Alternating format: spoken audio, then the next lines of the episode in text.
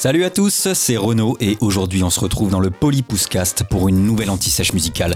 Juste vous et moi, entre octopotes. Ah Excellent Cette fois-ci on va parler métal avec un album bien vénère sorti en 1997. Il s'agit de City du groupe Strapping Young Lad. C'est parti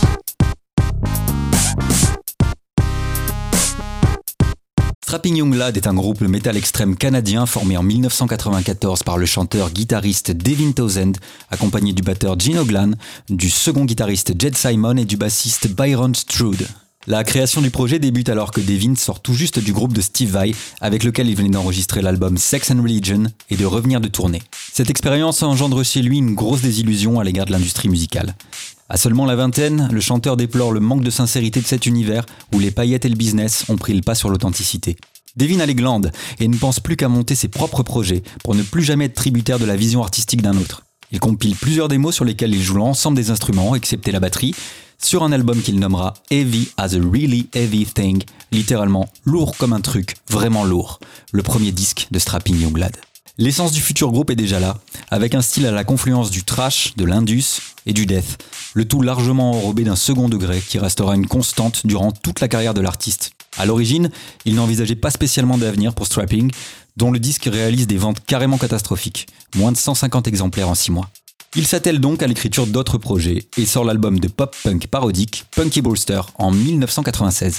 Peu à peu, Devin sombre dans un état mental particulièrement instable, dû en partie à sa consommation d'alcool et de drogue en tout genre, ainsi qu'à sa bipolarité latente, qui ne sera diagnostiquée qu'en 1998. Plein de colère et de frustration, il décide de donner un second souffle à Strapping Young Lad en écrivant de nouveaux morceaux avec l'objectif d'enregistrer un second album, City. 1996, c'est aussi l'année où il rencontre Gino Glan, le génial batteur autodidacte des groupes Dark Angel et Death, lors d'un concert auquel ils assistent tous les deux. Gene a été impressionné par Heavy as a Really Heavy Thing, il doit être l'un des 143 à l'avoir acheté, et Devin lui demande d'être le batteur de son deuxième album. Ils noueront ensuite une amitié sincère. Après, le mec fait 1m95 et doit avoisiner les 120 kg. Ça favorise les amitiés sincères. Gene s'impliquera beaucoup dans la création de l'album et participera à l'écriture d'une de ses pièces maîtresses, le morceau Oh My Fucking God. C'est à ce moment-là que Jed Simon et Byron Strude intègrent le groupe, composant ainsi le line-up définitif. Plus tard, Devin dira que jouer avec des mecs de cette trempe lui donnait enfin le sentiment de légitimité qu'il recherchait en tant que frontman sur la scène musicale de l'époque. Allez, on rentre dans le vif du sujet avec l'album City, paru chez Century Media Records en 1997. City est influencé par le groupe Fear Factory, notamment pour ce qui est de l'ajout de samples, par Morbid Angel, Carcass, le trash, le death, le metal indus en général, et doit probablement beaucoup aux troubles mentaux avérés de son leader. L'idée est d'écrire un album frontal, direct et sans concession, de s'affranchir des faux semblants et d'assumer la laideur et la noirceur comme partie intégrante de la psyché humaine. Véritable catharsis, Devin Townsend y crache son dégoût et son incompréhension, tout en aspirant à un monde débarrassé de l'hypocrisie qu'il ronge.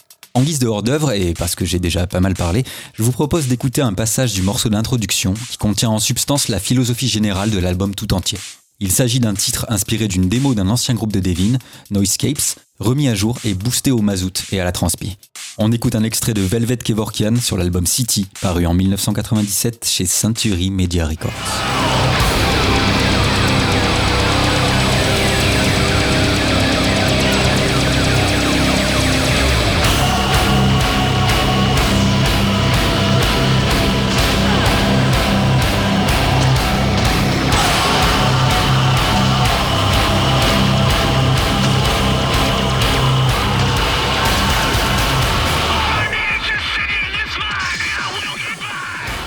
Est donné quant à l'esthétique générale, avec notamment ce son lourd, cet aspect martial, industriel et nihiliste, on est encore loin d'avoir approché le déferlement de brutalité que nous réserve la suite. Mais revenons en arrière avec l'enregistrement. On a déjà parlé de son expérience traumatisante avec le groupe de Steve Vai. Pourtant, Devin décide d'enregistrer City au Mothership Studios, le studio de Steve Vai précisément celui dans lequel ils ont enregistré ensemble Sex and Religion. Il avouera plus tard que l'objectif était métaphoriquement de tout brûler, d'y étaler sa colère comme pour exorciser ses années de frustration. Un exemple évocateur, la progression d'accords de All Hail New Flesh est tirée d'un morceau que Vai et Thousand avaient écrit ensemble sans l'avoir enregistré. En l'injectant dans City, c'est une manière pour lui de balancer une partie de sa vie passée dans le feu et le chaos. Mais Devin ne se montre pas tout à fait ingrat à l'égard de Steve Vai, puisqu'il reconnaîtra sans difficulté son importance dans sa réussite et dans sa vie de manière globale. Pour vous faire une idée, voilà un bref aperçu d'All Isle New Flesh, le morceau qui suit directement l'intro sur City, chez Century Media Records.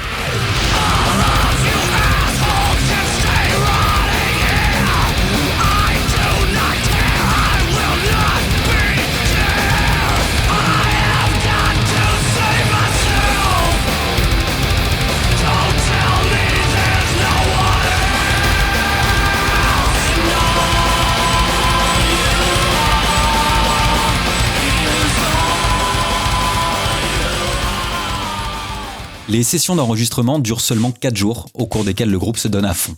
Tellement à fond que le groupe Korn, qui enregistre Life is Peachy dans le studio d'à côté, s'arrête régulièrement de jouer pour venir assister avec leur producteur au performance studio de Strapping Young Lad.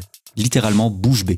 Le morceau qui les scotche sur place, c'est Oh My Fucking God, qui combine riff trash death, mitraillage à la double pédale, clavier industriel et voix tantôt claire, tantôt hurlée au débit insensé. Un véritable chaos organisé, aliénant et expressionniste qui synthétise l'essence même de l'album.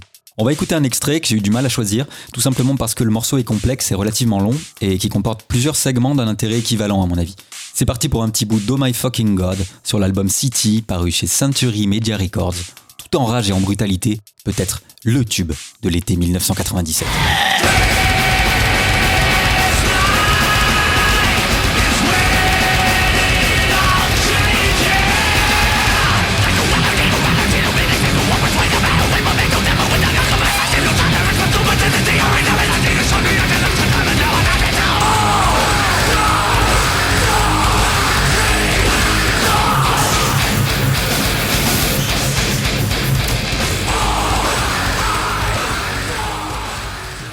Le son est massif, tranchant, les guitares assomment à coups de riffs répétitifs et aliénants, la voix croule sous la réverb et le délai, et le clavier vomit des bruits d'apocalypse.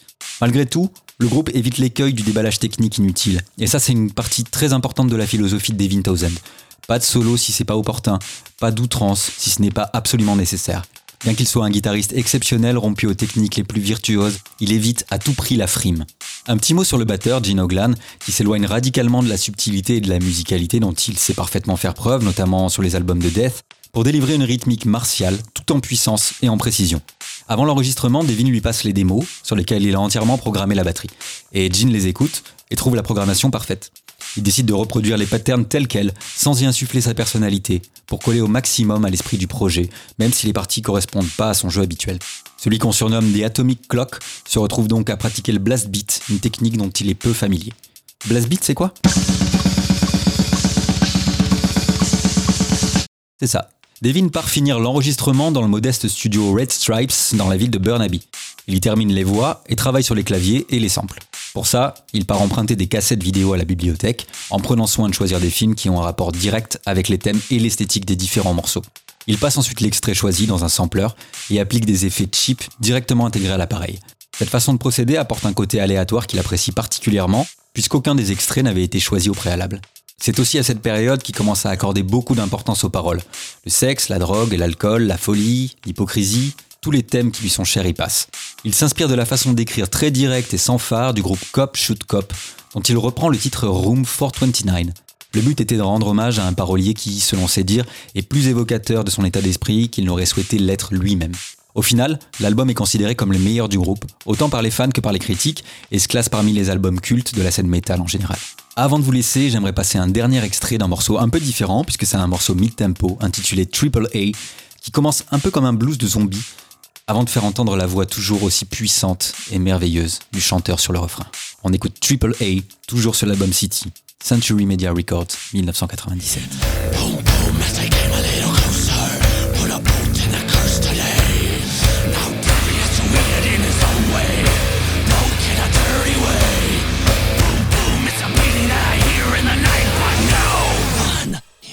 So no one knows. And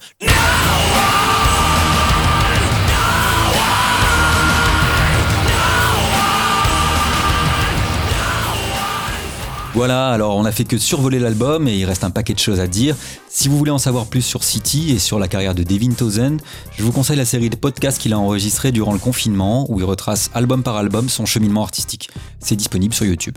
En tout cas, j'espère que l'épisode vous a plu. Si c'est le cas, allez écouter les autres, likez et commentez. On est sur SoundCloud, mais aussi sur Podcast Addict, Apple Podcast, Deezer ou même sur Spotify. Vous pouvez aussi nous suivre sur Insta, @polypouscast, pour savoir ce qu'on vous prépare ou pour discuter un peu avec nous.